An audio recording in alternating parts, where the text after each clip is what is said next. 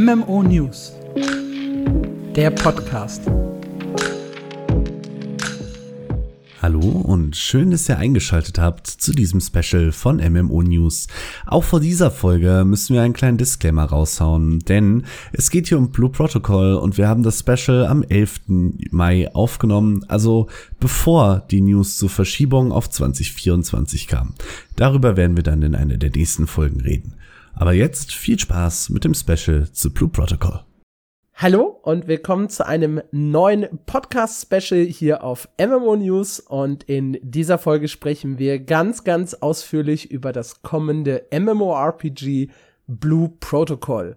Wir haben Blue Protocol hier schon mehrfach erwähnt, unter anderem bei unserem Ausblick auf das Jahr 2023, was uns da erwartet. Und es ist eines der neuen Spiele, die dieses Jahr herauskommen sollen. Doch was genau steckt hinter dem Anime MMORPG? Was kann ich mir erwarten, wenn ich mich bisher noch nicht so mit dem Spiel auseinandergesetzt habe? Und natürlich gehen wir der Frage nach, wird das Ganze ein Erfolg oder eher nicht? Und mit wir, da meine ich natürlich wie immer mich selbst und natürlich meinen hervorragenden Co-Moderator Marc. Hallöle. Und ich habe schon mehrfach gesagt, äh, Blue Protocol wird mein MMORPG des Jahres. Teilweise, weil ich es sehr, sehr gut finde, teilweise aber auch, weil die Alternativen dieses Jahr so ein bisschen ausbleiben. Und wir haben in der letzten Ausgabe ja schon über Chrono Odyssey, also in der letzten regulären Ausgabe über Chrono Odyssey und ein paar andere Spiele gesprochen, die ja auch irgendwann in der Zukunft erscheinen sollen. Aber für 2023 ist das, glaube ich, das große Ding. Was ist Blue Protocol, ist die Frage. Die einfache Antwort, es ist ein Anime-MMORPG von Bandai Namco und erinnert so ein bisschen, wer es vielleicht gespielt hat, an Tower of Fantasy, hat einen Hauch Genshin Impact drin, ist aber insgesamt ein MMORPG, das vor allem seinen Fokus sehr, sehr stark auf PvE und auf Story legt. PvP soll es im Spiel gar nicht geben. Das allein macht es, glaube ich, schon sehr, sehr interessant. Ihr habt die Wahl aus fünf verschiedenen Klassen. Ihr könnt euch actionreichen Kämpfen stellen. Es gibt Dungeons und Raids bis hoch zu 30, 40 Spielern. Nee, 30 Spielern bei den Raids. Äh, und in den Zonen des Spiels, da hat man etwa Platz für 40 Spieler. Das heißt, die Welt ist so ein bisschen unterteilt, wie in Guild Wars 2. Und pro Gebiet haben dann 40 Spieler Platz, in den Städten allerdings bis zu 200. Grundsätzlich soll Blue Protocol Free-to-Play werden, äh, sowohl bei uns als auch im Heimatland Japan. Ähm, was halt noch so ein bisschen hier sich ändern könnte, das ist der Shop. Da sprechen wir nachher drüber, denn das Publishing hier übernimmt Amazon, der Publisher von Lost Ark, New World, dem kommenden Throne of Liberty und wer weiß, wie viele MMORPGs noch irgendwann auf das Konto dieses Studios gehen. die haben sich ja anscheinend groß was vorgenommen für die nächsten Jahre. Ich sagte, Ashes of Creation kommt auch noch unter Amazon irgendwann. Äh, das weiß ich, ob Steven Sharif das so gut finden würde, ja. Ja, das war erstmal so grob umrissen, Blue Protocol. Äh, wir gehen gleich noch ein bisschen in die Details, aber vielleicht erstmal so der erste Eindruck. Marc, was sagst du? Ist das ein Spiel für dich oder eher nicht? Am Anfang dachte ich tatsächlich so komplett, boah, nee. Weil ich hatte mit Genshin Impact schon keinen Spaß und ich habe äh, Tower of Fantasy so ein bisschen mitbekommen und das ist ja dann doch auch sehr schnell wieder abgestürzt nach so einem fairerweise vergleichsweise großen Initialhype, würde ich mal sagen. Und je länger ich mich dann aber mit den Details von Blue Protocol auseinandersetze, desto mehr Lust habe ich dann doch, das Ding zumindest mal auszuprobieren. Also meine Initialhaltung von den Informationen, die wir jetzt äh, kurz durchgeflogen haben, war, boah, nee, echt nicht was nicht an dem Spiel liegt, sondern weil mich äh, wenig so sehr abschreckt wie Anime-Optik. Also ich habe in meinem Leben auch nur einen Anime geguckt und der hatte auch nur 13 Folgen. Ja, ich. ich Schande. Das ist meine, meine nicht nerdige Seite. Das schreckt mich, wie gesagt, immer so ein bisschen ab. Und deswegen war Blue Protocol erstmal so, puh, muss das?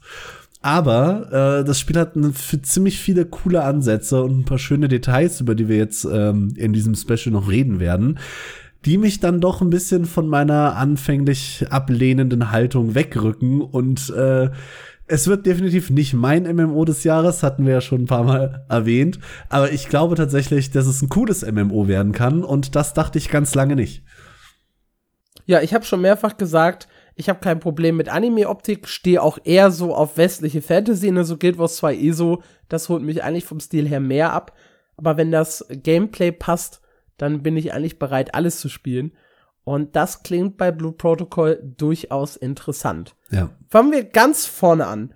Ähm, wenn ihr euch einen Account erstellt, dann habt ihr äh, zum einen einen, also erstellt ihr euch im Anschluss natürlich logischerweise einen Charakter. Der allerdings unterscheidet zwischen Account-Level und Klassenlevel. Das kennt ihr schon so ein bisschen von Lost Ark zum Beispiel. Äh, ich meine, ich weiß gar nicht, ob es bei Tower Fantasy auch diese Abgrenzung gab. Ich habe es viel gespielt, ich habe es aber tatsächlich nicht im Kopf. Genshin uh, Impact hat doch auch ist. diesen Abenteurer-Level. Da weiß ich aber nicht so genau, wie der funktioniert, bin ich ehrlich. Das ist ziemlich genau wie Genshin Impact, mhm. ja. Der Adventure Rank äh, versus die äh, Level von den einzelnen Charakteren, die es gibt. Der Unterschied ist halt nur, du bist ein Charakter, also es gibt nicht die Charaktere drumherum. Und dieser Charakter kann in einem sehr, sehr detailreichen Charaktereditor erstellt werden. Um, ähm, der sah jetzt auch im letzten Netzwerktest im März 2023 in Japan sehr, sehr gut und sehr, sehr detailreich aus. Und dann habt ihr mit dem Charakter die Wahl aus fünf verschiedenen Klassen. Und hier wird schon ganz spannend, weil ihr könnt sowohl mehrere Charaktere erstellen, die dann jeweils unterschiedliche Klassen repräsentieren, oder ihr könnt die Klasse einfach on the fly wechseln, so wie die Jobs in Final Fantasy. Das Ding ist dann halt hier, dass jede Klasse, die ihr noch nicht so sehr trainiert habt, dann wieder auf Level 1 beginnt, beziehungsweise das Level beibehält, bis zu dem ihr es dann halt gelevelt habt, wenn ihr wechselt. Und müsst also jede Klasse an sich wieder von vorne anfangen behaltet aber den Fortschritt da drin, egal wie oft ihr hin und her wechselt. Also da habt ihr die Option, entweder die Klassen immer zu wechseln oder tatsächlich komplett neue Charaktere hochzuziehen. Ja, finde ich geil, muss ich sagen. Hat mich am Anfang abgeschreckt, auch in Lost Ark, mit diesem Roster-Level, weil was, was soll das? Aber ich finde es schön, weil du dann so einen Fortschritt hast, egal was du gerade machst. Weil sonst mhm. hast du, finde ich, ganz schnell das Gefühl, ich mache einen neuen Charakter und in dem Moment tue ich nur was für den neuen Charakter. Und dieser Account-Level ist so eine Möglichkeit zu sagen, ja, ich spiele jetzt gerade nicht auf meinem Main weiter, mache aber trotzdem mit meinem Account und damit auch auf meinem Main gleichzeitig ein bisschen Progress. Das finde ich eine schöne Sache eigentlich. Ja, und dieser Adventure Rank ist auch extrem wichtig für das Spiel. Also viele Dinge werden halt erst nach und nach freigeschaltet, wofür ihr dann eben dieses Level braucht. Er wurde in dem äh, Netzwerktest auch kritisiert. Da kommen wir nachher nochmal drauf zu sprechen, äh, weil der halt sehr, sehr grindy war und an auch teilweise sehr spezifische Aufgaben gebunden ist. Das heißt, wer den Adventure Rank leveln möchte, muss zum Beispiel eine, besti äh, eine bestimmte Anzahl an Fisch angeln. Ob du willst oder nicht, du hast keine Chance, das jetzt mit XP rauszureißen, sondern du musst dafür die Tasks erledigen, die da dran stehen. Unter anderem halt angeln, unter anderem eine bestimmte Anzahl von Gegnern besiegen, einen Dungeon abschließen, was auch immer da gerade für das nächste Level benötigt wird. Und das fanden nicht alle so geil, dass man da so festgelegt ist. Dann sprechen wir doch zuerst mal über die verschiedenen Klassen, die es im Spiel geben wird. Äh, es sind fünf an der Zahl, von denen drei ja, Nahkämpfer sind und zwei Fernkämpfer. Den Anfang macht der Klingenwächter. Das ist so ein Dude, der hat Klingen. Nämlich äh, ein Schwert und dazu noch ein Schild in der Hand. Und damit verprügelt der seine Feinde. Ich habe jetzt erst an Wolverine gedacht, bin ich ehrlich. Wenn du Echt? sagst, er hat Klingen, habe ich äh, so, sofort Hugh Jackman im, äh, im Kopf. Nein, tatsächlich ist so ganz langweiliges Schwert und Schild. Ähm, und ist auch eher so ein bisschen eine defensivere Klasse, also die defensivste, die wir haben. Es gibt keine hundertprozentige Holy Trinity im Spiel, also jede Klasse soll auch für sich so ein bisschen überleben wie in Guild Wars 2, aber es gibt dann halt doch Klassen, die sich so ein bisschen mehr dazu eignen, äh, Tank zu spielen und Klassen, die auch so ein paar Supportfähigkeiten haben, um das Team halt zu unterstützen. Und der Klingenwächter ist so das, das tankigste, was es gibt, denn er hat tatsächlich auch eine Agro-Mechanik, also er hat eine Fähigkeit, mit der er die Aggro auf sich ziehen kann von umstehenden Feinden, was ihn, ja, zum prädestinierten Tank im Spiel macht. Der Zwillingsschläger hingegen hat zwei dicke Äxte in der Hand, beziehungsweise, ja, nicht ganz so dicke, zwei, zwei, zwei Äxte, links und rechts, mit denen er dann äh, schnell und sehr, sehr hart auf die Feinde anschlägt, äh, zuschlägt. Und je mehr Schaden er verursacht, desto mehr füllt er äh, eine bestimmte Leiste auf, und äh, daraus entsteht dann, ja, ein Ultimate-Angriff, der halt deutlich mehr Schaden verursacht, als das, was er sonst hat. Also bei ihm ist es wichtig, äh, viele Combo-Angriffe zu landen und sich nicht selber vom Gegner treffen zu lassen. So der klassische Barbar quasi, der sich in Rage ja. prügelt. Genau das, ja. Der Pfeilpirscher, das deutet der Name schon an, ist ein klassischer Fernkämpfer mit Bogen, hat jedoch auch äh, die Möglichkeit, so ein bisschen eine Heilerrolle zu übernehmen. Uh, was ich ganz cool finde. Guild Wars. ja, also generell ist das System in Blue Protocol so aufgebaut, dass ihr halt einen äh, großen Talentbaum habt und da halt verschiedene Optionen auswählen könnt und mit diesen Optionen dann auch eure Fähigkeiten, die ihr habt, verändert. Also die Anzahl der Fähigkeiten ist nicht so groß, da kommen wir gleich beim Kampfsystem noch mal ein bisschen näher drauf, aber diese Fähigkeiten lassen sich sehr, sehr stark verändern, je nachdem, was man halt erreichen möchte. Ähm, der Fluxweber, klassischer Magier, soll die schwierigste Klasse im Spiel sein, äh, hat auch als einziger ähm, die Ressource Mana, die dann halt sehr, sehr langsam regeneriert. Und zu guter Letzt haben wir den Feindbrecher. Das ist die Klasse, die als allerletztes angekündigt wurde. Also 2019 gab es schon das erste Gameplay und ich glaube 2021 wurde der Feindbrecher dann angekündigt. Und der hat einen Hammer. Und der Hammer kann entweder im Nahkampf verwendet werden oder, wie das Jace in League of Legends macht, auch als Fernkampfschusswaffe. und äh, ja, je nachdem, wie er halt die Klasse dann spezialisiert, ist sie Nahkämpfer oder Fernkämpfer. Das ist enorm cool. Ich fand das bei Jace schon immer genial. War ja. ein grottenschlechter Jace, aber ich habe ihn allein dafür immer sehr gerne gespielt. Verstehe ich vollkommen. Absolut, ja. Hammer als, als Schusswaffe sieht zwar irgendwie komisch aus, macht aber sehr, sehr viel Spaß. Auch rein optisch. Und der Name Feindbrecher, das klingt auch schon so brutal einfach. Ich finde es sehr, sehr spannend, die deutschen Übersetzungen, die ja. teilweise doch äh, sehr, also ein bisschen kurioser klingen. Aegis Fighter versus Klingenwächter zum Beispiel. Wie heißt der Zwillingsschläger auf äh, Twin auf Striker. Okay. ja, ich konnte mir das Grinsen eben nicht verkneifen bei Zwillingsschläger. Das klingt schon sehr spannend. ja, habt ihr euren Charakter erstellt und äh, eure erste Klasse ausgewählt. Dann startet ihr in das Spiel erstmal mit so einer kleinen Story-Cutscene und generell zieht sich durch das Spiel ein sehr, sehr großer Story-Fokus durch. Die Geschichte, um das mal so grob zu umreißen, äh, ihr seid tausend Jahre in die Vergangenheit gereist, um eine riesige Katastrophe zu verhindern, die anstand. Bei dieser Reise habt ihr allerdings Teile eures Gedächtnisses verloren, die ihr euch so langsam aber sicher über das Spiel zurückerkämpft. Das ist so ein ziemlich beliebter Plot irgendwie in den Anime-Games, habe ich das Gefühl. Bei Tower of Fantasy lief es ja auch so ab, dass ich selber nicht mehr wusste, wer ich bin, äh, der Reisende Genshin Impact hat ja teilweise nicht mehr alles im Kopf, was so, was so los ist. Also das ist so ein, ja, sehr, sehr klassischer Plot, der mich übrigens auch gar nicht anspricht, muss ich sagen. Dieses, nee. ich habe vergessen, wer ich bin und so. Ich bin lieber der Soldat, der ganz unten angefangen hat und sich nach oben durchkämpfen muss, als der Typ, der irgendwie schon von Anfang an Superpower hatte, aber nicht weiß, wie er sie einsetzt. So die zwei klassischen äh, Storystränge. Ja. eigentlich, gibt's eigentlich noch einen anderen Storystrang? Ich überlege gerade. Ich meine, am Ende rettest du so und so die Welt. Es geht ja nur darum, äh, wo du anfängst eigentlich. Ja. Im WoW beginnst du ja auch als, als äh, ärmlicher Rekrut. Also, da bist du ja auch schon kein super krasser Dude, sondern nur einer von vielen in der Abtei des Nordhains, wo es losgeht. Eigentlich, also ja, eigentlich sind das New die zwei World, Plots. oder? In, in New World bist du doch einfach nur irgend so ein Dude, der da angeschwemmt wurde. Das ist richtig. Und irgendwie versucht zu überleben. Ja, gut, aber dann schließt du dich einer Gruppe an und kletterst die Ränge. Ja, okay. es läuft am Ende auf was ähnliches hinaus, ja. ja. Mir gefällt der andere Plot aber äh, trotzdem ein kleines bisschen besser als dieses äh, Erinnerungen zurückerkämpfen und ich bin halt schon der super krasse Dude. Kann aber cool sein, hoffentlich. Ja, und so ganz grundsätzlich ist das Gameplay dann, äh, ihr folgt der Story anhand von Quests. Ihr müsst halt zwischendurch bestimmte Level erreichen, damit es weitergeht. Dafür gibt's dann Nebenquests, Dungeons und so die üblichen Dinge, die man halt in MMORPGs macht. Mobs grinden kann man theoretisch auch. Es gab bei diesem ersten Test ein bisschen Kritik an den Nebenquests. Die sollen ja typisches MMORPG, äh, typischer MMORPG-Kost sein. Ne, also äh, sammel dies, töte das, lauf mal dahin, Punkt, Ende aus.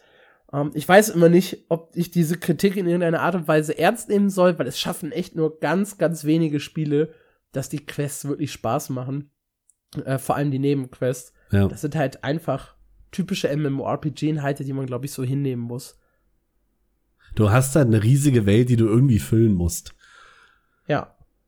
Und ja, ich finde, Guild Wars 2 macht das da noch am schönsten, weil da hast du für die allermeisten Nebenquests wenigstens verschiedene Lösungsansätze. Absolut. ich liebe das Herzchen-System. Komplett, aber selbst da und das muss man ja auch noch mal sagen, bei allen Leuten, bei dir weiß ich es jetzt nicht, aber mit den allermeisten Leuten, mit denen ich Guild Wars 2 gespielt habe, du hast bei den Herzchen-Quests ja immer eine Chance, was anderes zu tun und am Ende hast du trotzdem die 15 Viecher getötet, weil es am schnellsten ging. Nee, es gibt so ein paar Quests, äh, so ein paar Herzen, da geht es tatsächlich schneller, was anderes zu machen.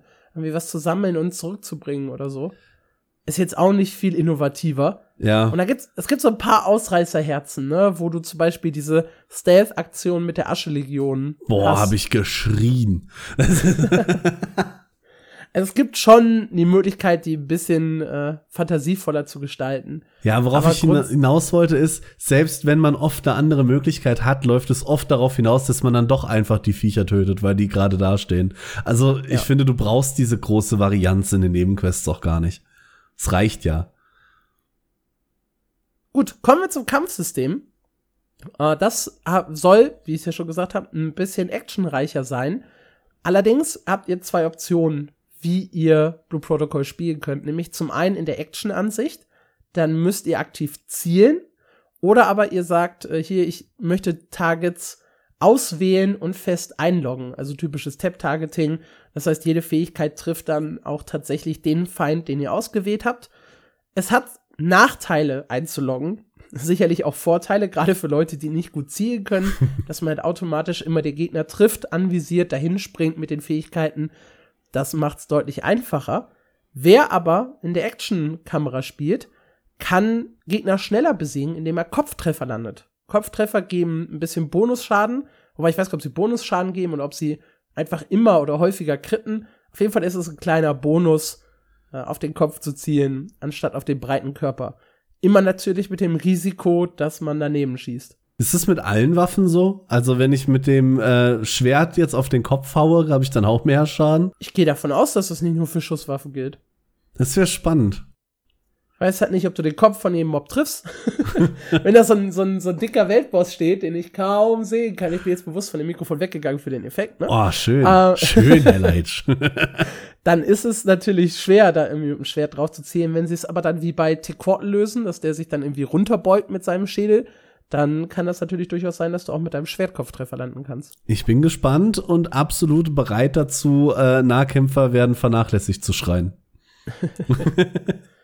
Ja, ansonsten das grundsätzliche Kampfsystem besteht aus acht Fähigkeiten. Äh, rechte und linke Maustaste für die Angriffe, vier Fähigkeiten, die ihr dann ja zur Auswahl habt, ganz äh, klassisch im Interface und nochmal zwei zusätzliche Pet-Fähigkeiten. Und die Pet-Fähigkeiten, fangen vielleicht damit an, sind ganz interessant. Die sind nämlich äh, nicht unbedingt an eine Klasse gebunden, sondern eben an das jeweilige Pet. Das heißt, da kann dann jeder drauf zugreifen und es nutzen. Äh, diese Pets sammelt ihr auf unterschiedliche Wege und levelt ihr auch über unterschiedliche Wege. Ähm, man wird sie zum Beispiel von bestimmten Bossgegnern gedroppt bekommen und braucht dann auch für die Aufwertung dieser wieder Materialien von diesen bestimmten Bossgegnern. Und man hat dann quasi so einen kleinen Mini-Boss in der, in der Hosentasche, den man dann halt einsetzen kann mit dieser Pet-Fähigkeit. Da soll es dann halt eine große Auswahl geben und da könnt ihr euch das so ein bisschen zusammenstellen, wie euch das gefällt. Gonna catch 'em all ist definitiv die Devise. Ich möchte ein Pokémon-Team aus Minibossen in der Hose rumtragen. Ich finde das System aber cool. Ich bin gerne jemand, der Pets sammelt, vor allem wenn sie einem dann noch was bringen. Ja, und die vier Fähigkeiten klingen jetzt auf dem Papier nach nicht so viel. Allerdings äh, gibt es noch ein paar leichte Anpassungen, nämlich jeweils durch die Richtungstasten. Wenn man ähm, angreift und dabei die A- oder die D-Taste drückt, dann hat das Auswirkungen darauf, wie der Angriff genau ausgeführt wird. Ich glaube, wir hatten, ich hatte das in irgendeinem Beispiel äh, bin ich wahlweise auf den Gegner zugesprungen oder so ein bisschen vom Gegner äh, weg. Und das hat die Fähigkeit halt leicht beeinflusst. Plus, man kann halt in den Talenten diese Fähigkeiten sehr, sehr stark verändern. Dadurch werden es zwar nicht mehr, aber dadurch sind sie halt dann ganz anders als in der Ursprungsversion. Jetzt hast du eben von acht Fähigkeiten gesprochen und jetzt von vier. Hast du acht, die du dir aussuchen kannst, welche vier du dann mitnimmst oder wie ist das Nee, nee, nein, nein, nein, nein, nein, nein, nein, ich, äh, ich bezog mich nur auf die äh, vier normalen Fähigkeiten, die du zur Auswahl hast. Da kommen jetzt zwei Pet-Fähigkeiten Ah, okay. und die äh, klassischen Angriffe über die Maustaste. Verstehe. Okay. Ja. Äh, Angriffe lassen sich aus dem Sprung heraus ausführen. Ich glaube, das hat keinen wirklichen Effekt auf den Schaden. Zumindest habe ich den in den Videos nicht gesehen. Ich konnte ja selber nicht Hand anlegen. Ich habe ja nur sehr, sehr viel äh, geschaut, Livestream-technisch. Aber es ist halt einfach cool, aus der Luft heraus angreifen zu können. Ähm, ich mag das. Fühlt Ja. sich dann halt auch dynamischer an. Und ist auch ein bisschen, ich will nicht unbedingt immer sagen realistischer, aber klar kann ich natürlich, wenn ich ein Schwert in der Hand habe, springen und gleichzeitig schlagen. Es ist Quatsch, dass ich das in manchen Spielen halt gar nicht machen kann. Ja, aber in manchen kannst du auch nicht mal springen. Also. Ja. Oder nicht schwimmen. New World. Ansonsten ist für das Kampfsystem noch wichtig, dass es sogenannte Attack Chains gibt. Das heißt, äh, viele Angriffe hintereinander auf den Gegner landen. Und das hat einen Bonuseffekt auf den Schaden. 50 Treffer bringen 1% mehr Schaden, 100 Treffer in Folge 2% mehr Schaden, 200 dann 3%, 400 äh, 4% und so weiter und so fort. Da muss man aber Und- richtig schnell angreifen, damit da überhaupt was zustande kommt, oder? Die Weil Angriffe sind relativ schnell. 300 also da, da Treffer sind viel. ja, sind ja einiges. Ja, wichtig dabei ist halt, dass du nicht zu viel Zeit zwischen den äh, Treffern ver, äh, also verstreichen lassen darfst Mhm. und du darfst halt selber nicht getroffen werden. Das unterbricht dann jeweils diese Attack Chains. Ich werde nie Bonusschaden haben. Aber es bringt halt auch eine taktische Komponente mit rein in das Kampfsystem, ne? Ja. was ich sehr schön finde. Ja, das war eigentlich so grob umrissen das, was beim Kämpfen passiert. Das spricht dich an oder spricht dich nicht so an? Das Kämpfen spricht mich schon an. Ich habe, wie gesagt, ein bisschen Sorge vor dieser Kombo-Mechanik, weil ich grottenschlecht im Ausweichen bin. Und ich bin aber immer gerne an DPS-Races beteiligt, nenne ich mal so. Und ich finde das mit den Treffern halt ein interessantes System. Vor allem, ich bin mir jetzt nicht sicher, aber das klang gerade so, als wäre das über alle Klassen gleich. Ja, Und äh, ein Zwillingsschläger mit seiner Doppelaxt wird höchstwahrscheinlich sehr viel schneller angreifen als ein Klingenwächter mit seinem Schwert oder äh, ein Magier mit Feuerbällen schießt. Und da finde ich dann spannend, wie das am Ende live funktioniert. Aber ansonsten äh, klingt das erstmal ganz geil. Ich bin auf jeden Fall Fan der Action-Perspektive. Ich bin gar kein äh, Einlog-Gegner-Typ. Egal in welchem Spiel, auch wenn Singleplayer-Spieler das von mir verlangen, finde ich irgendwie doch immer einen Weg, das auszutribbeln, weil ich das ganz furchtbar finde. Deswegen Kampfsystem klingt so cool, dass es der erste Punkt wäre, wo ich dann sage, cool, also Anime nehme ich hin, aber ich kann ja trotzdem äh, quasi Pokémon-Trainer werden und habe ein cooles Kampfsystem. Allein dafür kann man ja schon mal reingucken. also nur falls es dich interessiert, in der Zeit, wo du jetzt Pokémon-Kampfsystem gesagt hast, bis zu dem Moment exakt jetzt hat der äh, langweilige Klingenwächter, der ja nur Schwert und Schild hat, 100 Treffer gelandet. Oh wow, okay. Also es sind 1, 3, 2, 3, 4, 5, 6, 7, 8, 9, 10, 11, 12, 13, 14, 15, oh, das ist schon über 20. Also das, die Treffer kommen relativ zügig rein. Ich habe hier gerade Okay. mal ein Video aufgemacht. Er hat jetzt zwar auch mehrere Gegner, das heißt, er hat auch mehrere Gegner auf einmal getroffen. Das skaliert Um, dann, aber ja. Also wenn ich zwei Gegner auf einmal treffe, kriege ich auch zwei auf meine Combo. Korrekt, ja. Okay, das ist cool. Das bringt dem Ganzen ja noch mehr taktische Tiefe. Doch, das gefällt mir sehr gut. Ja, wenn du es dann schaffst, in so einer großen Mobgruppe halt äh, dich immer von einem Mob zum nächsten zu bewegen, kannst du das halt auch hochhalten Mhm. über eine gewisse Zeit. Ja, das äh, kann sehr geil werden. Gibt's dann auch ein Combat-Rating am Ende? Weil ich muss da natürlich automatisch an ähm, Vertreter wie Devil May Cry denken, wo du dann auch deine Kombos bis ins Unermessliche ähm, treibst und wenn der Boss tot ist, kriegst du dann so A plus oder äh, was auch immer. Äh, es gibt auf jeden Fall einen Result-Screen am Ende. Ich habe das Video jetzt mal kurz bis zum Ende des Dungeons äh, laufen lassen, wo deine Belohnungen drin stehen. Aber wenn ich das richtig sehe, ist hier kein Ranking. Es gibt allerdings noch ein Menü nach rechts, wo ihr hätte klicken können. Ich Mhm. weiß nicht, ob da was gestanden hätte. Äh, aber tatsächlich hier in dem Video habe ich jetzt nichts gesehen, wo dein Ranking steht, mit irgendwie du hast mit S abgeschlossen oder A plus oder ähnliches. Ja, aber cool. Allerdings gibt's ja später äh, Ranglisten für, für Speedclears und sowas, die du mit deiner Gilde machst, also mit deiner Gruppe. Da sieht man es ja dann so ein bisschen, da kann man ja so ein bisschen posen, Ja. was man drauf hat. Vielleicht gibt's eine Style-Rangliste, wo du dann mehr Kombopunkte kriegst, wenn du Gegner aus der Luft angreifst. Ja, was natürlich bei, beim Kampfsystem sehr, sehr wichtig ist, ist, wie läuft das Leveln meiner Ausrüstung. Und das ist in Blue Protocol ganz anders, als man das aus den meisten Spielen derzeit, glaube ich, kennt. Weil in fast jedem Spiel kriegt man ja irgendwo seine Ausrüstung auch gedroppt. Und das ist hier eben nicht der Fall, von den Pets so ein bisschen abgesehen, sondern ihr kriegt von den Mobs vor allem Materialien. Und diese Materialien nutzt ihr dann, um eure Rüstung oder eure Ausrüstung in den Stufen aufzuwerten. Ähm, das System ist ein bisschen, ja, crazy.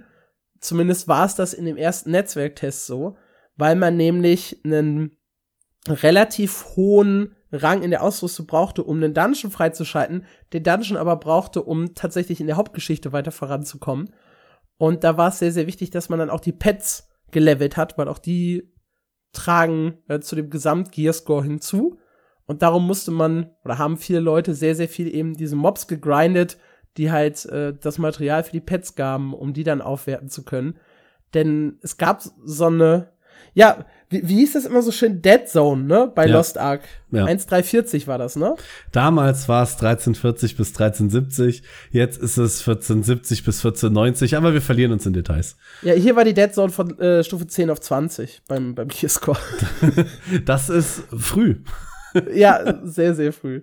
Äh, das soll auch jetzt noch mal ein bisschen geändert werden nach dem Netzwerktest, aber es gab da wirklich so eine kleine Hürde, oder nicht, oder was, oder was von, ich glaube, es war von 10 auf 50 oder so, wo du echt schon lange grinden musstest. Also es ging schon ein bisschen nach oben, äh, aber grundsätzlich, äh, da gab es dann auch Guides im Internet, wie kriege ich das denn am schnellsten äh, hin? Meistens dann auf Japanisch oder auch ein bisschen auf Englisch, äh, weil der Test ja auch nur in Japan stattgefunden hat. Und dann wirklich die Leute innerhalb dieser, ja nur 48 Stunden, innerhalb dieser 48 Stunden sich so sehr gefragt haben, wie man das denn schaffen soll, den Gearscore so hoch zu kriegen, um dann das Dungeon freizuschalten. Und das war tatsächlich gar nicht so, äh, so einfach in diesem ersten Test. also grundsätzlich, Monster droppen nur Materialien. Man braucht zudem noch Materialien aus der offenen Welt, die man halt sammeln muss, äh, über so eine Art Kräuterkundesystem. Aber da hört es dann auch schon auf mit äh, Crafting und Life Skills und ähnlichen Sachen. Also es gibt wirklich nur dieses, äh, ich kann halt sammeln und angeln und ich äh, kann meine Rüstung aufwerten. Ich glaube, zwei Händler gibt es oder zwei Crafting Benches sozusagen. Einmal zum Aufwerten der Rüstung und einmal zum Aufwerten der Pets. Bei welchem Handwerker werte ich denn meine Pets auf? so ein kleiner Hase auf dem Amboss kriegt eine Rüstung verpasst. Ich äh, weiß tatsächlich nicht, ich glaube, ich weiß gar nicht, ob das wirklich optische äh, Effekte hat. Wahrscheinlich nicht, oder? Um die, um die Aufwertung der Ausrüstung geht. Ähm, ah ja, Tränke. Doch, Tränke kann man noch herstellen. Stimmt, die gibt's auch noch Cool. dran. Ja, also die, die, wenn ihr die Waffe aufwerten wollt, dann betretet ihr jetzt so ein Crafting-Menü und da könnt ihr dann die Waffe auswählen und sagen, ich möchte jetzt die Stufe erhöhen. Äh, dazu braucht ihr unter anderem Luna, die Ingame-Währung. Äh, und dann ist halt noch so ein bisschen äh, die Art und Weise, wie man die Waffen aufwertet. Denn es kann zu, also die Aufwertung findet statt und man erhält garantiert zwei Attribute. Äh, es gibt aber auch die Chance, dass man ein zusätzliches Attribut bekommen kann. Und auch äh, da gibt's noch mal Wahrscheinlichkeiten, wie stark dieses Zusatzattribut ist. Ähm, als Beispiel hatten wir in dem Artikel aufgeschrieben, man kann den Bonus äh, 20% stark gegen Oger, oder es, es gibt die 20% Chance, dass das Attribut stark gegen Oger mit auf der Waffe ist.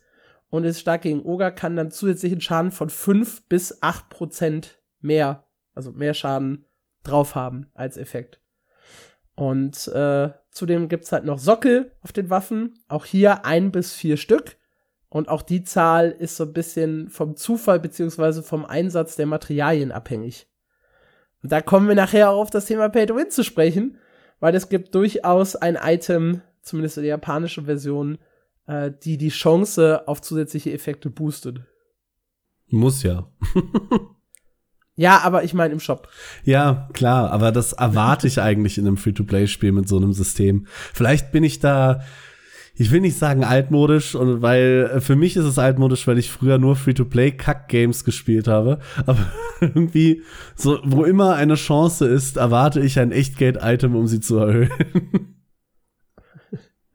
Und äh, dann gibt's für die Ausrüstung selber noch neben den zwei äh, Pets, die halt eine Rolle für die Fähigkeiten spielen, auch noch mal zwei weitere Pet-Slots, äh, die dann passive Attribute bringen. Äh, und auch die kann man dann noch mal hochleveln. Laufen die mir dann alle drei hinterher? Weißt du jetzt wahrscheinlich nicht, aber das wäre irgendwie Weiß süß. ich nicht. Ich frage mich, ob überhaupt irgendwas davon her, äh, hinter einem herläuft. Wahrscheinlich wird so eins aus. Schätze ich. Sonst bist du danach mit so einem halben Zoo unterwegs. Aber ich mag den, ich mag den Fokus äh, auf die Pets tatsächlich sehr gerne.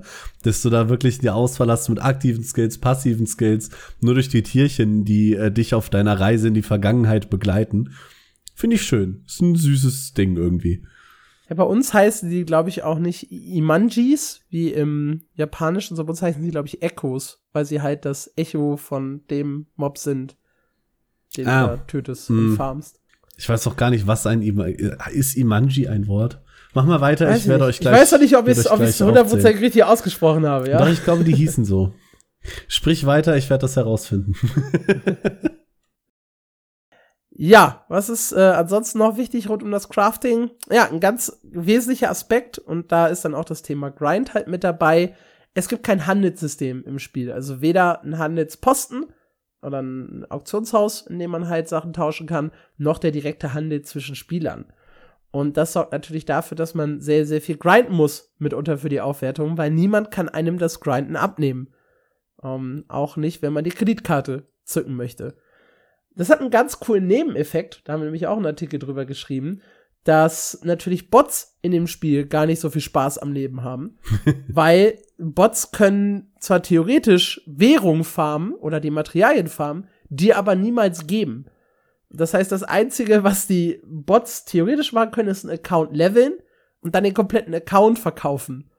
Das mag durchaus noch funktionieren, aber so diese klassischen Farmbots, die herumlaufen und die Märkte regulieren, ähm, also wirklich, also teilweise wirklich regulieren. Ja. Bei, bei RuneScape war das ja so, dass sie mal äh, eine riesige Bannwelle gegen Bots hatten und dann plötzlich alle Preise nach oben gingen, weil die Leute sich jetzt so daran gewohnt hat, äh, gewöhnt hatten, dass diese Bots die, die Mats ins Aha fluten und äh, dann plötzlich die Preise explodiert sind und sich dann überlegt hat, eigentlich will man die Bots zurück. Auch eine ganz kuriose Situation.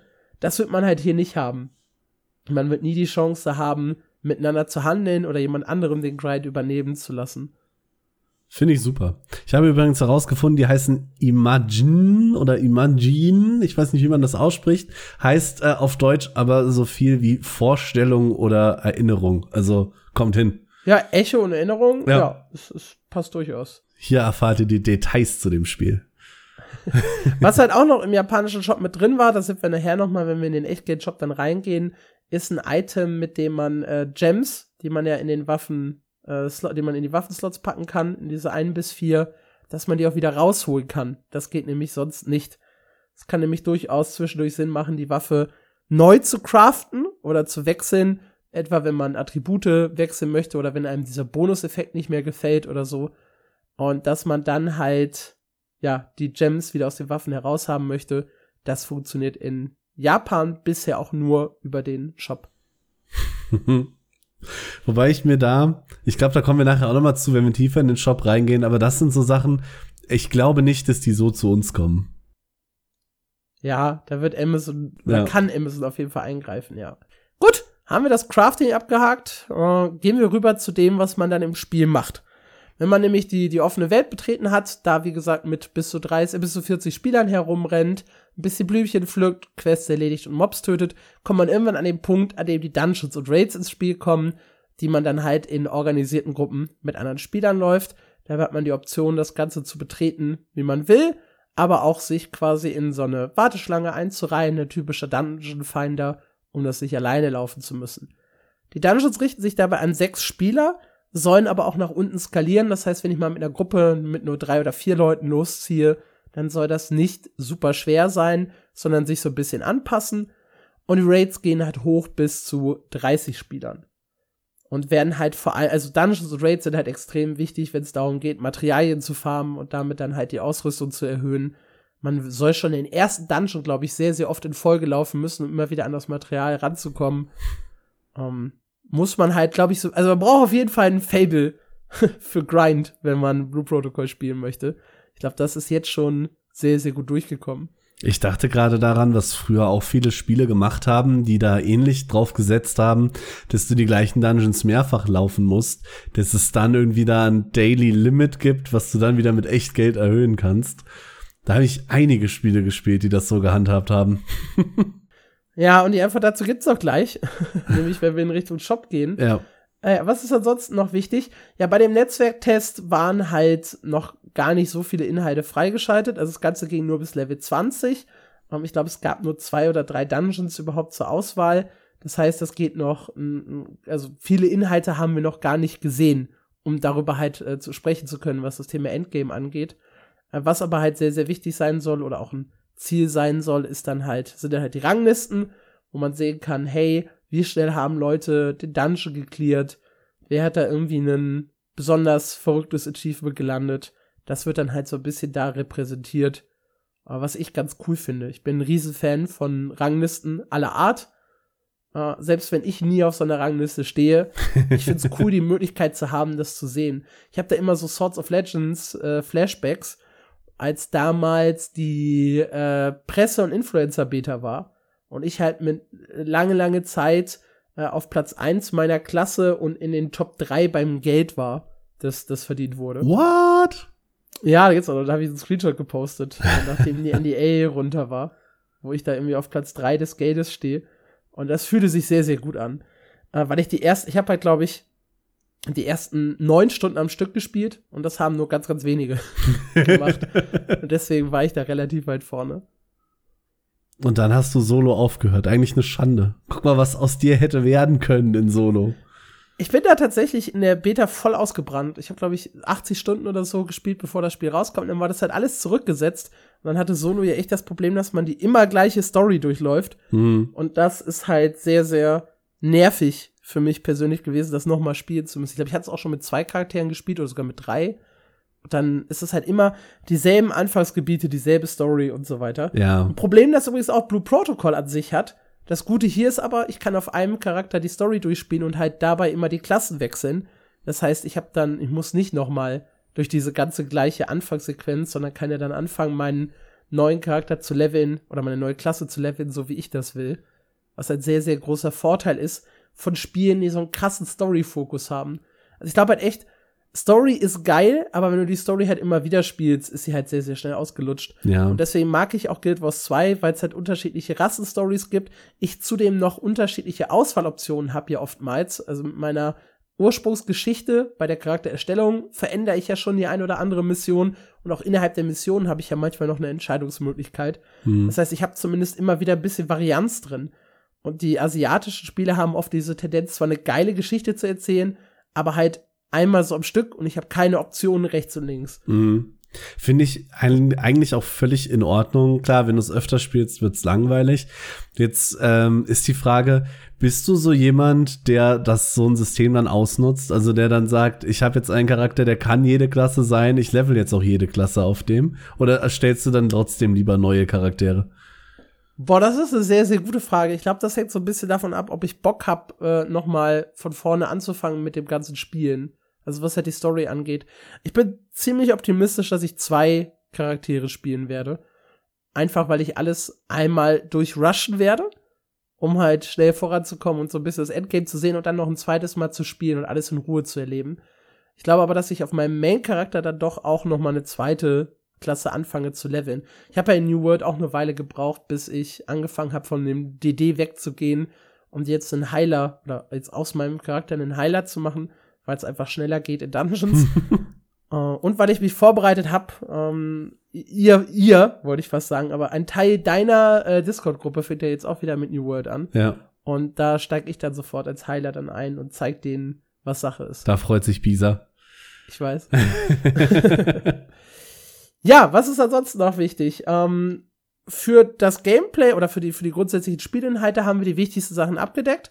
Denn PvP gibt es gar nicht. Es gibt keine Arenen, kein Open World PvP, nichts in dieser Richtung. Es wird mal darüber debattiert, ob vielleicht so eine Duellfunktion ins Spiel kommen soll, damit man halt ein bisschen was äh, zu tun hat, Spaß miteinander hat. Aber so richtiges PvP soll Blue Protocol auch gar nicht in Zukunft bekommen. Das heißt, wer da Bock drauf hat, kann sich dann das Special zu Ashes of Creation anhören oder zu Ion. Ja, da ist mehr PvP drin als hier. Ja, finde ich schön. Ich mag keinen PvP. Aber du bist ja eigentlich so der PvP-Spieler. Äh, ja, nicht, also was heißt nicht mehr? Also ich habe kein Problem mit, mit PvP so in Arenen. In New World mache ich das gerne und in Guild Wars 2 war ich ja sehr, sehr viel aktiver in, in irgendwelchen Arenen. Da habe ich ja auch in den Top 250 oft im Leaderboard gespielt. Aber jetzt so. Wo wir wieder bei den Ranglisten Zeit, wären, auf denen du ja nie bist, ne? Richtig, stimmt, ja. Da, ich wollte es noch mal kurz einwerfen, ja. Äh, aber jetzt inzwischen ist es tatsächlich so, dass ich lieber MMORPGs so ein bisschen gemütlich am, am Abend, äh, manchmal auch für mich alleine einfach spiele, deswegen passt The New World ganz gut. Und ich glaube, halt Blue Protocol passt da auch sehr, sehr schön. Also in der offenen Welt rumlaufen, Materialien sammeln, ähm, Quests erledigen, der Story folgen, zwischendurch mal mit anderen Spielern zu interagieren, eine Gilde zu haben, der man Hallo sagt, mit der man vielleicht auch mal im Voice-Chat sitzt und dann halt äh, hin und wieder mal einen Dungeon zusammen zu machen oder auch einfach mit Randoms, weil ich gerade eine Stunde Zeit habe abends. Das ist so das, was gerade eigentlich sehr, sehr gut in meinen Lebensstil passt, mhm. dieses Spiel. Also, auch wenn viel Grind drin ist, habe ich dann auch immer A, eine Karotte vor der Nase und B, kann ich es halt in meinem Tempo und so wie ich es gerade machen möchte, spielen. Was, glaube ich, sehr, sehr gut ist. Und da hilft halt auch noch mal der Punkt, dass du eben nicht handeln kannst und dass da ein bisschen entschleunigt wird. Das kommt dir ja dann noch mehr entgegen, finde ich auch ganz gut. Ja, weiß ich nicht. Ich habe normalerweise immer Freunde, die, die viel intensiver spielen als ich und mich dann irgendwo durchziehen oder mir Gold schicken oder mich mit Materialien beschenken. äh, und äh, das kann ich halt hier halt nicht nutzen. Oder meinen Booster kaufen, um schneller durch die Levelphase zu kommen. Ich bin da ja kein Kind von Traurigkeit. Ich erinnere mich äh, gerade an die äh, virtuelle Mein MMO Weihnachtsfeier letztes Jahr, glaube ich, oder vor, vorletztes Jahr äh, wo ich dir New World Gold bezahlt habe, damit du mir ein Titelbild baust. Stimmt, du hast mich in New World Gold bezahlt. Ich habe dich in New ja. World bestochen. Äh, das funktioniert übrigens super, wenn ihr irgendwas von Alex braucht. War billiger, als ihr denkt. Ja, es äh, habe ich auch Guild Wars 2 schon häufiger gemacht. Irgendwelche RL-Gefälligkeiten für äh, Ingame Dankeschöns. Das ist, da habe ich kein Problem mit. Ja, kommen wir zu dem äh, etwas problematischen Teil, der aber vielleicht für uns gar nicht so problematisch ist, nämlich der Shop. Wir haben schon gesagt, Blue Protocol wird free to play und dementsprechend möchte Bandai Namco das natürlich finanzieren über einen Shop. Und der Shop setzt auf Gacha-Mechaniken. Das heißt also auf das Öffnen einer Lootbox, aus der Sachen rauskommen können und irgendwann erhöht sich halt die Chance auf die Sachen, die man haben will, sodass man weiß, bei der hundertsten Öffnung oder bei der 50. Öffnung hat man halt garantiert das, was man haben will.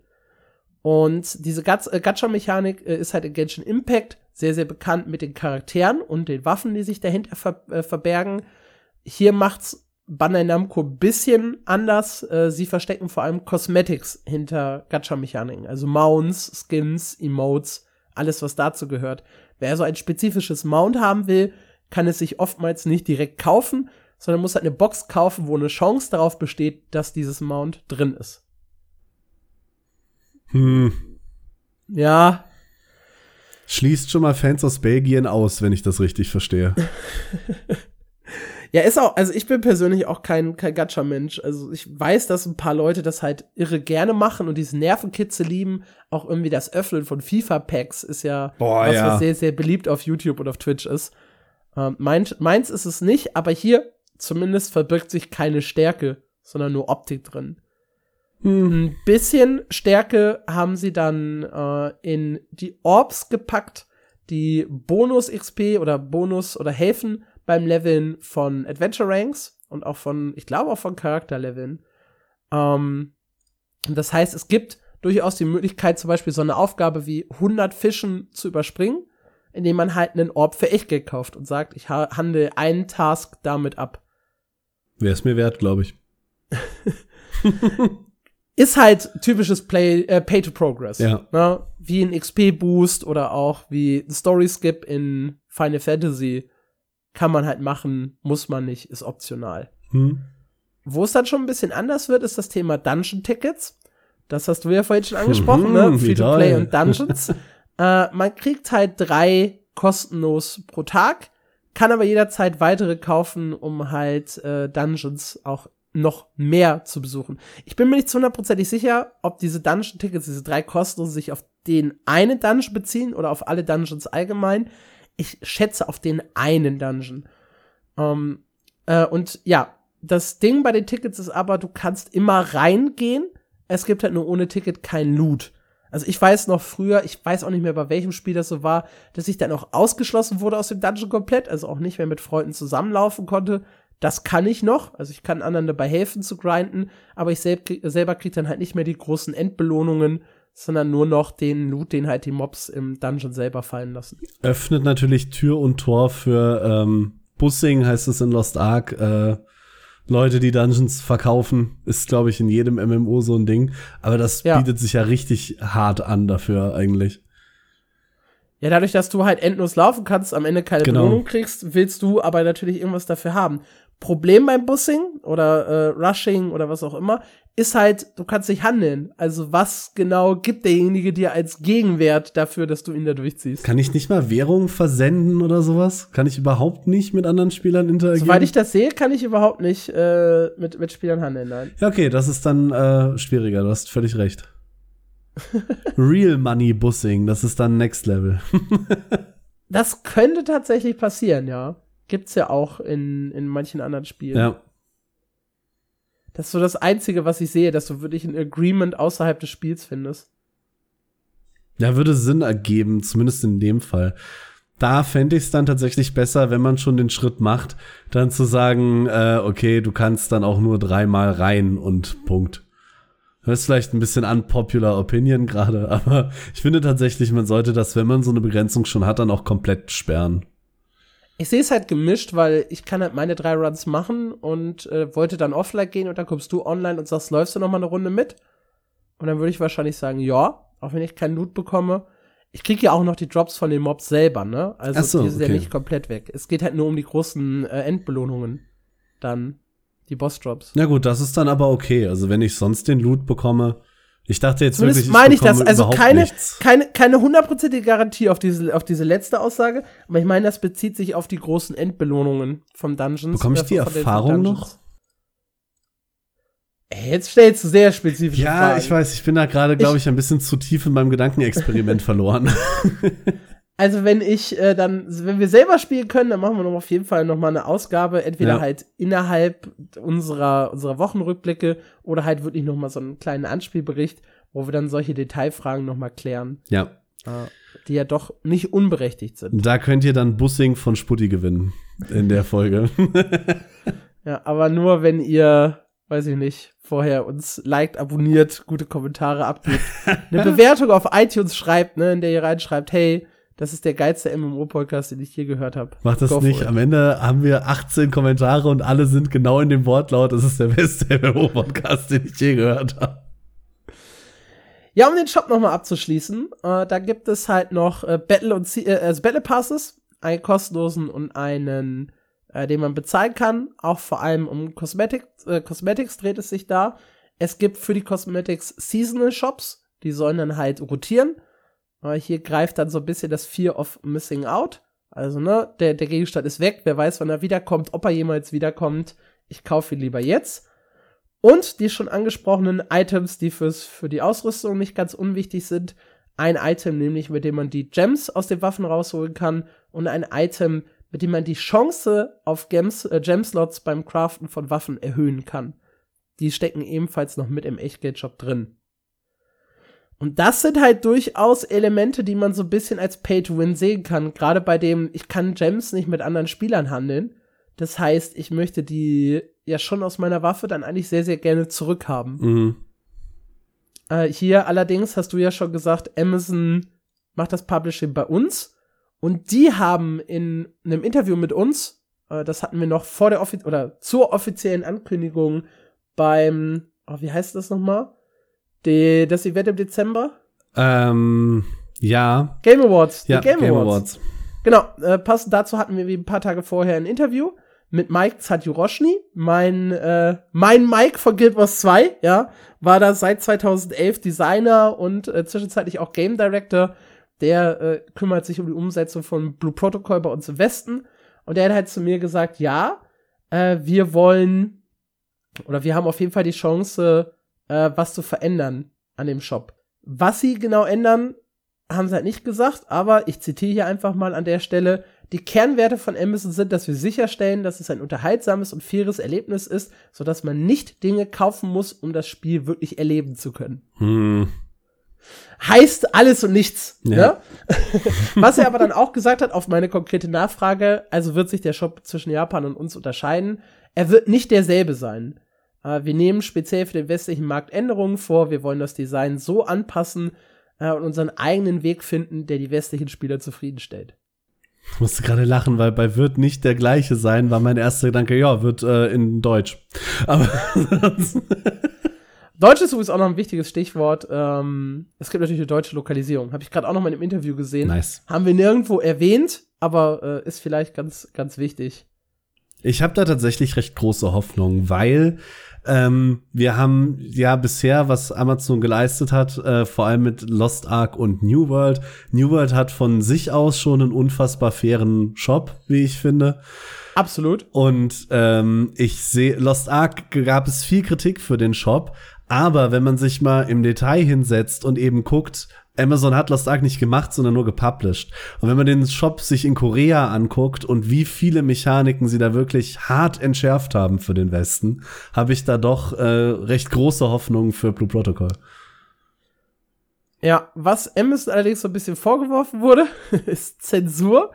Ich weiß gar nicht, ob du das mitbekommen hast. Yet again, worum geht's bei Blue Protocol? ah, die haben bei ein paar kindlichen Charakteren längere Klamotten angezogen. Gut, um. das haben sie in Lost Ark auch getan. ja, ich finde ich find das auch echt nicht dramatisch. Also wer sich darüber aufregt, weiß ich nicht, hat da vielleicht die ein oder andere Vorliebe, die, die es nicht unbedingt braucht. Ist jetzt nicht mal so, dass sie, es gibt ja auch teilweise so Screenshots und Ausrüstung, wo halt sehr, sehr viel Oberweite bei den Damen gezeigt wird. Da wurde halt gar nichts gemacht. Ja, das ist alles halt so eine, so eine kindliche Version, der haben sie anstatt einem Rock äh, so, so eine kurze Hose verpasst. Sie haben, das gab damals so einen Shitstorm, da war Lost Ark noch nicht mehr so groß, deswegen ist das nicht so nach außen gekommen. Aber sie haben ja tatsächlich die Artist, das ist ja auch so ein künstlich, äh, künstlicher, kindlicher äh, Charakter, ähm, über einen Monat verschoben, weil sie unter jeden Rock noch eine Hose gebastelt haben, bevor sie sie bei uns released haben. ich finde das aber auch echt vollkommen okay. Also ich, ich brauche das nicht. Auch in meinen Anime-Spielen brauche ich nicht unbedingt so kleine kindliche Charaktere. Ich fand das bei Astelia damals mit den Astels auch so ein bisschen weird und dem und meiner kleinen Schwester, die mich da in der Story begleitet hat. Ja, das gehört halt zu diesem ganzen Anime-Ding, was mich wieder, wie am Anfang äh, erwähnt, eher abschreckt als äh, in irgendeiner Form und Weise anzieht. Ja, schauen wir mal so ein bisschen auf die, auf die Entwicklung von Blue Protocol. Ähm, zumindest die, die jüngste und die zukünftige. Es gab 2020 einen Beta-Test in Japan, zu dem sich auch sehr, sehr viele von außen reingeschleust haben. Zumindest kurz. nee, 2020, da waren die länger drauf. Ah, okay. Da hat eigentlich fast jeder gespielt. Habe ich das Gefühl gehabt. Ähm, und der Test, ja, da war das Feedback sehr, sehr durchwachsen. Da haben einige halt auch gesagt, ja, das spielt sich noch ein bisschen lahm in den Kämpfen und irgendwie ist die Welt nicht so geil, ist doch alles ein bisschen leer und unfertig. Dann haben sie sich zwei Jahre lang nahezu gar nicht mehr gemeldet, außer halt kurz angekündigt, oder ich glaube, das haben kurz nach dem Test haben sie eine neue Klasse angekündigt und dann war halt Funkstille für über anderthalb Jahre. Und hatten einige schon die Befürchtung, uh, ob das denn jemals kommt oder ob sie das jetzt in der Versenkung verschwinden lassen. Und dann haben sie halt Ende 2022, ich glaube im November, in Japan aufgedreht und dann im Dezember halt das Publishing weltweit angekündigt. Mit dem Hinweis, dass es einen ersten Netzwerktest geben soll im Januar in Japan, auf dem dann halt die Server gestresst werden, man sich schon so ein bisschen den Content bis Level 20 anschauen kann. Und dann soll es von da aus so zum Release gehen, dass das Spiel im Frühjahr erscheint. Und Frühjahr haben halt viele so in Richtung äh, April, Mai dann geschoben, wenn im Januar der Test stattfindet. Ja. Nun haben wir Mai und wie ihr mitbekommen habt, dürfte, äh, ist das Spiel auch noch nicht in Japan spielbar.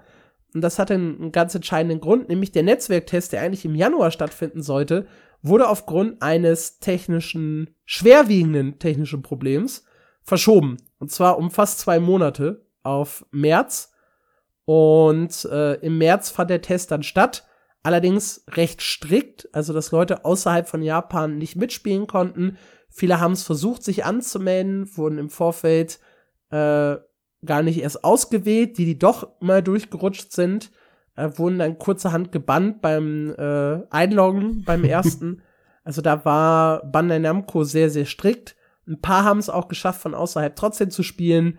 Äh, viele, die es aber einfach nur versucht haben, ohne sich richtig viel Mühe zu geben, äh, die wurden dann auch sofort weggebannt aus dem Test raus. Der Test hat ein paar interessante äh, Dinge ans Tageslicht gebracht, unter anderem halt, äh, worüber wir jetzt schon so ein bisschen gesprochen haben, der hohe Grind, die teilweise sehr, sehr schlechten Dropraten, die kritisiert wurden. Und das ist super kurios gewesen, weil sie haben für den Test angekündigt, ihr levelt doppelt so schnell und ihr habt äh, 50% höhere Dropraten, damit ihr eben schon eure Ausrüstung hochpushen könnt. Und trotzdem gab es diese große Kritik, dass der Grind viel zu groß war und man ewig lange brauchte, um ein bisschen an der Ausrüstung zu werkeln. Und das haben sie dann jetzt auch äh, eingesehen und haben noch mal in dem äh, Statement danach, es gab so ein, so ein Recap, ähm, Deep Dive nennt sich das. Und das war der Deep Dive am 6. März, wo sie dann gesagt haben, äh, hey, ja, ihr hattet recht, die Dropraten waren noch nicht gut. Äh, wir nehmen da ein paar Anpassungen vor, äh, Drops in Dungeons werden nochmal erhöht. Äh, in der offenen Welt äh, ist es halt so, dass man Pflanzen sammelt und dann eine Chance hat auf seltene Materialien, die halt zusätzlich zu der Pflanze selber droppen. Kennt ihr, glaube ich, auch aus anderen Spielen, ne? Da wird dann, weiß nicht, Farn gesammelt und neben dem Farn wird dann noch ein seltener Samen fallen gelassen, ein Kern, eine Blüte, was auch immer. Ja. Und äh, diese Drops sollen halt an manchen Farmspots jetzt garantiert sein, sodass man halt sicher sein kann, dass man neben dem Farn auch diesen dieses entsprechende Bonus-Item bekommt und bei anderen wurde die Chance erhöht, dass man das bekommen kann. Klingt fair. Und dann haben sie den Adventure Rank ein bisschen einfacher gemacht, weil wie gesagt, da gab es große Kritik dran, dass der sehr, sehr grind-heavy wäre und halt gebraucht wird, um einfach weiterzukommen im Spiel. Man hat also keine Wahl. Es soll jetzt easier and faster sein, äh, diesen Adventure Rank im Hintergrund zu leveln.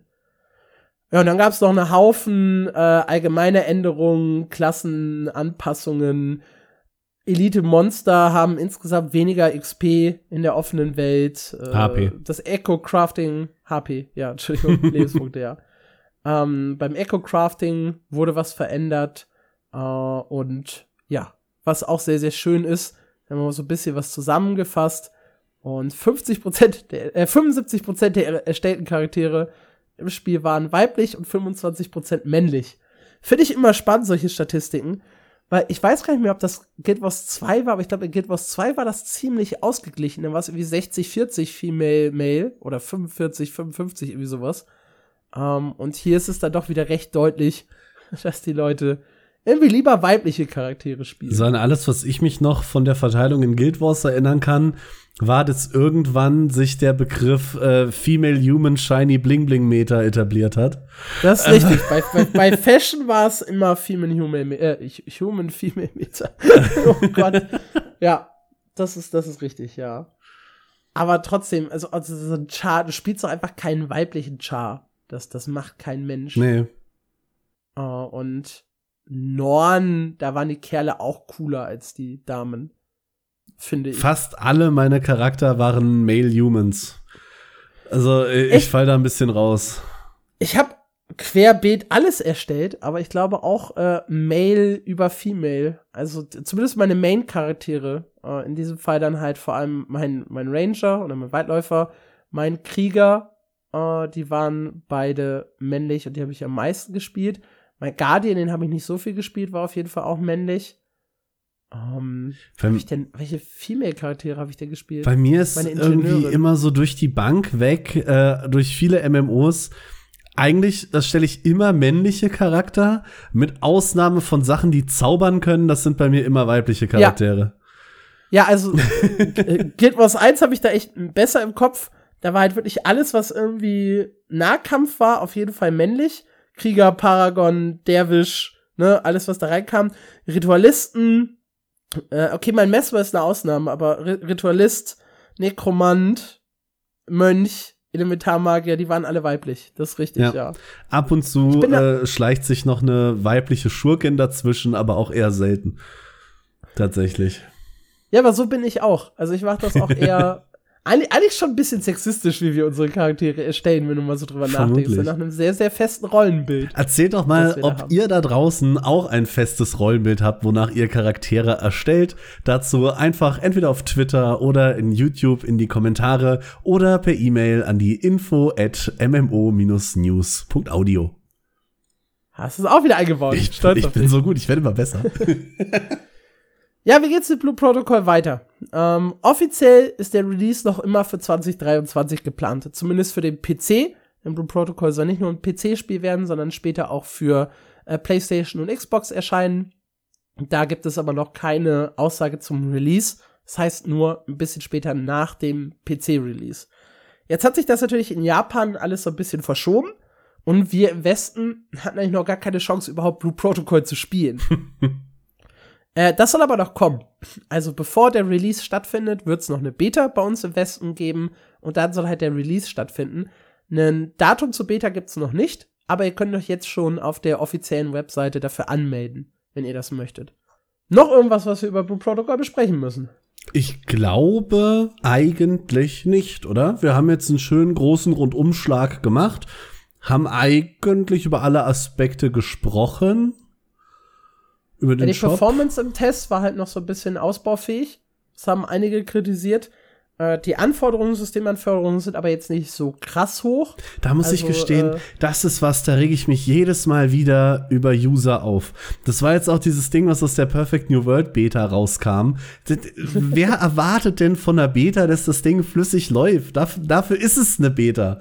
Das, das ist immer Kritik, die bei mir auf völliges Unverständnis stößt, wenn eine Beta noch nicht rund läuft. Ja, vor allem, wenn es dann auch nicht mal eine offizielle Beta war, sondern ein Netzwerktest. Ja, ne? eben. Also, wo es ja wirklich darum ging, die Server zu stressen und zu gucken, was geht und was nicht. Ja.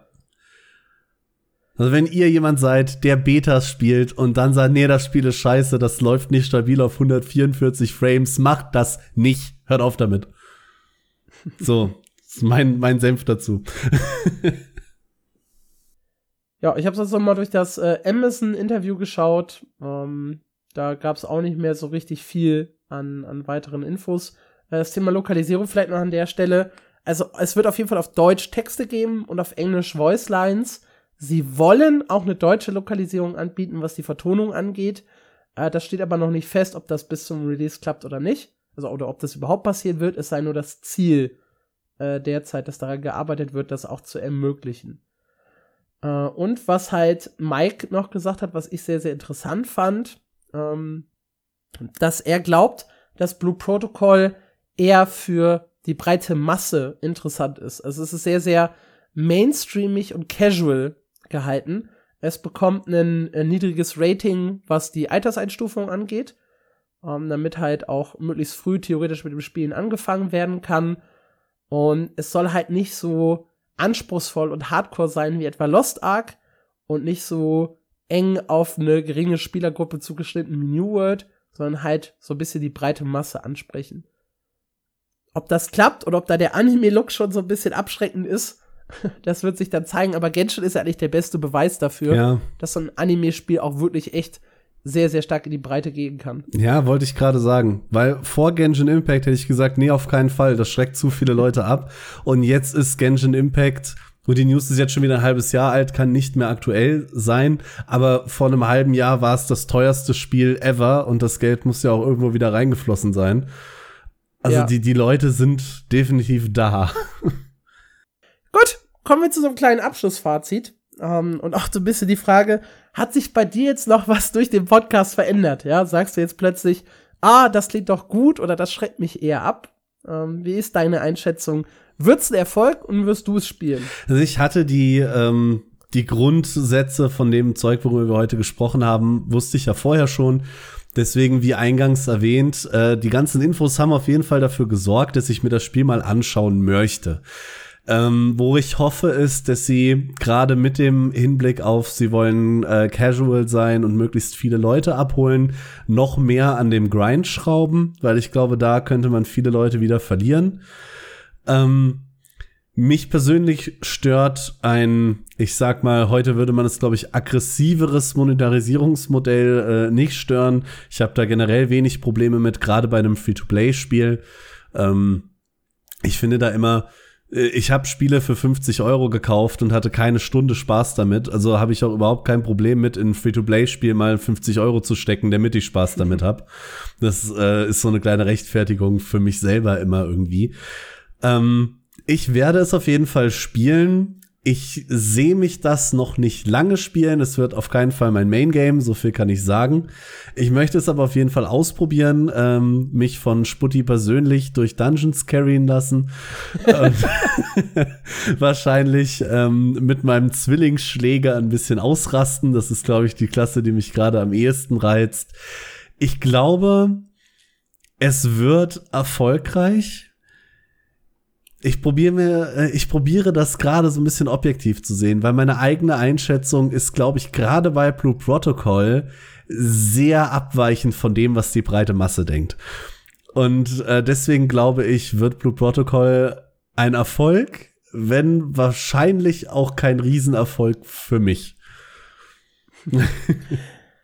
Ja, ich hätte nach Genshin Impact auch gesagt, mein Gott, das wird ein Riesending. Ähm, mich hat Tower Fantasy wieder so ein bisschen auf den Boden der Tatsachen zurückgeholt, weil ich dachte, auch Tower Fantasy würde größer werden. Zumindest nach meinen ersten zehn Spielstunden war ich eigentlich sehr, sehr zufrieden mit dem Game. Das hat allerdings keine großen Wellen gerissen. Äh, was mich so ein bisschen positiv stimmt, sind halt Bandai Namco und Amazon. Das sind halt einfach zwei dicke Namen. Und ja. die wissen halt auch, wie man Promotion macht. Tower of Fantasy ist halt so ein bisschen untergegangen fand ich. Äh, während ich halt glaube, dass Blue Protocol halt von allen großen MMORPG-Streamern gestreamt wird, unabhängig davon, ob sie jetzt wirklich bezahlt werden oder nicht. Einfach weil es halt ein neues Spiel ist, weil es halt einen Hype auslöst, weil große Namen dahinter stehen. Und viel Aufmerksamkeit bedeutet halt auch eine hohe Chance, erfolgreich zu sein. Ähm, das Spiel erscheint wieder komplett auf Steam. Das heißt, da werden wir die Spielerzahlen tracken können und das allein kann halt für Schlagzeilen sorgen, wenn das dann mal wieder 100, 200, 500, vielleicht auch eine Million Spieler knackt, also es fehlt jetzt das 1000 überall, ja. ähm, also ne, 100.000, 500.000 oder vielleicht auch eine Million Spieler knackt, dann sind das halt Artikel, die auch plötzlich in der breiten Mainstream-Presse äh, landen, unabhängig davon, ob sie jetzt mit MMOs zu tun haben oder nicht. Das war, glaube ich. Das ist dann halt so ein Snowball-Effekt. Das war, glaube ich, einer der größten Fehler, den Tower of Fantasy gemacht hat. Den extrem späten Steam-Release. Der war ja, erst ein paar Monate halt echt später. Einen Hype auslösen. Ja. Ja, Uh, und es macht es halt auch sehr, sehr leicht zugänglich. Du kannst dich ja auch auf Steam selber dann promoten, indem du da irgendwie in irgendwelchen Highlights bist oder äh, halt auf Wishlisten ganz hoch stehst oder was auch immer. Genau. Das ist halt eine ne riesige Maschine, die dann ins Rollen gebracht werden kann. Darum glaube ich, dass Blue Protocol einen äh, initial ordentlichen Hype auslösen wird. Und dann hängt halt viel davon ab, ob das Gameplay überzeugen kann, weil es gab halt durchaus Kritik am Kampfsystem, es gab durchaus Kritik am Grind. Äh, an beiden lässt sich aber noch werkeln bis zum Release. Und sie haben ja auch schon viele Zugeständnisse gemacht, was es dann ein bisschen ja noch mal massentauglicher machen könnte. Ich weiß ja, dass es mein Spiel wird, vor allem aufgrund mangelnder Alternativen. Also Throne of Liberty, da haben wir auch ein Special zu, lächelt mich derzeit so gar nicht mehr an. Äh, da habe ich sehr, sehr große Sorgen aufgrund des PvPs und äh, die Ausrichtung des Spiels und möglicherweise auch den Shop. Also da gibt's viele Red Flags für mich. Ja. Und bei Blue Protocol gibt's halt erstmal keine Red Flag, außer der Tatsache, dass halt andere Anime-MMORPGs schon gescheitert sind.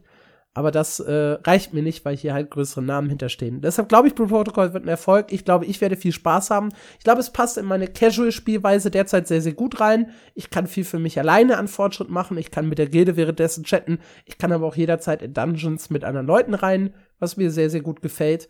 Und das ist halt gerade das, was mir auch so Spaß macht und weswegen ich das sehr, sehr intensiv spielen werde, wann immer es erscheint. Weil das ist doch so ein bisschen die große Frage, ob es ein Spiel für 2023 wird oder vielleicht doch noch eine Verschiebung ins nächste Jahr bekommt. Das werden wir dann ja in den nächsten sechs Monaten feststellen. Was denkst du? Was so einfach vom Gefühl her? vom Gefühl her glaube ich, dass es 2023 erscheint. Aber vielleicht wirklich nur in Japan und wir uns dann noch ein paar Monate gedulden müssen.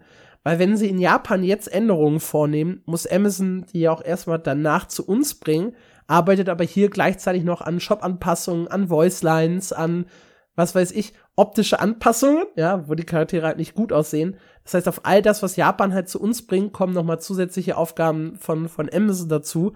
Und wenn es dann halt in Japan schon ein paar Monate verschoben wird, dann zieht sich das halt auch immer weiter bei uns nach hinten. Also gut möglich, dass wir erst nächstes Jahr die Hand anlegen. In meinem Special, ich habe in unserem Special für das Jahr, habe ich noch groß gesagt, das erscheint auf jeden Fall dieses Jahr ich bin ein bisschen kritisch. Ich gebe immer so gerne Prozentsachen, äh, Prozentergaben ab und ich sage 75% ja und 25% nein. Ist gerade so die Tendenz, glaube ich. Ja, spannend. Ich glaube noch irgendwie, dass sie es 23 zu uns prügeln wollen. Gerade eben zwecks mangelnder Alternativen.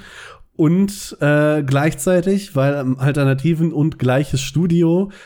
Ich habe jetzt nicht wirklich was, warum ich dieses Gefühl habe, aber irgendwas in mir sagt, dass sich Throne and Liberty ins nächste Jahr schieben wird. Und dann werden sie Blue Protocol in dieses Jahr quetschen wollen, gehe ich von aus. Da gab es tatsächlich äh, heute eine Ankündigung zu, also wir haben den Podcast ein bisschen vorab aufgenommen.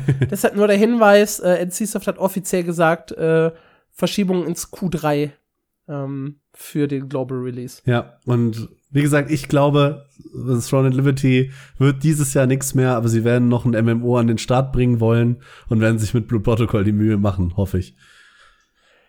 Gut, wir werden dann sehen, wie es tatsächlich ausgeht. Wir bedanken uns an dieser Stelle dafür, dass ihr bis hierhin zugehört habt. Wir haben schon mal zwischendurch gesagt, ich sage es jetzt aber noch mal, äh, lasst gerne irgendwie Likes auf den Podcast-Plattformen da, auf YouTube, wo auch immer ihr uns hört. Wenn es eine Bewertungsoption gibt, ist das immer sehr, sehr gut für uns und freuen wir uns drüber. Wir haben zudem einen Amazon Reflink, über den ihr uns unterstützen könnt. Wir möchten kein äh, Crowdfunding und Kram drumherum machen, aber um halt so ein bisschen die Hostingkosten wieder reinzuholen, ist das halt eine kleine, leichte Möglichkeit. Ihr könnt ihn einfach benutzen. Ähm, ihr zahlt keinen Cent mehr. Allerdings gehen ein paar Cent von dem Kaufbetrag dann äh, rüber an uns. Und das ist ein minimaler Aufwand für maximalen Ertrag für uns alle. Denn wir haben mega Bock und mega Spaß am Podcast. Wir machen es auch weiter, wenn keiner den Reflink benutzt. Aber wir haben ja genug Zuhörer, die das tun könnten. Und äh, dann macht es gleich doppelt Spaß für uns. Genau. Den Reflink findet ihr dann entweder hier in der Beschreibung oder auf unserem Linktree. Den erreicht ihr einfach über mmo-news.audio. Ja, wir hören uns nächste Woche wieder dann mit einer regulären Folge. Wenn ihr noch weitere Sachen von uns hören wollt, dann scrollt euch gerne durch auf Spotify, iTunes oder wo auch immer ihr uns hört. Äh, wir haben unter anderem über Ashes of Creation genauso ausführlich, beziehungsweise noch ausführlicher gesprochen. Da hatten wir einen Gast mit dabei. Bei New World hatten wir einen Gast mit dabei. Bei Ion hatten wir einen Gast mit dabei. Bei Guild Wars 2 hatten wir einen Gast mit dabei. Bei ESO hatten wir Gäste mit dabei. Und wir haben auch äh, selber noch mal ein bisschen über Lost Ark äh, gesprochen und äh, über Throne of Liberty und jetzt Blue Protocol. Also ihr findet jede Menge gute Folgen bei uns hier auf dem Kanal. Und ja, klickt euch durch und wir hören uns wieder zur nächsten Folge. Macht's gut. Ciao.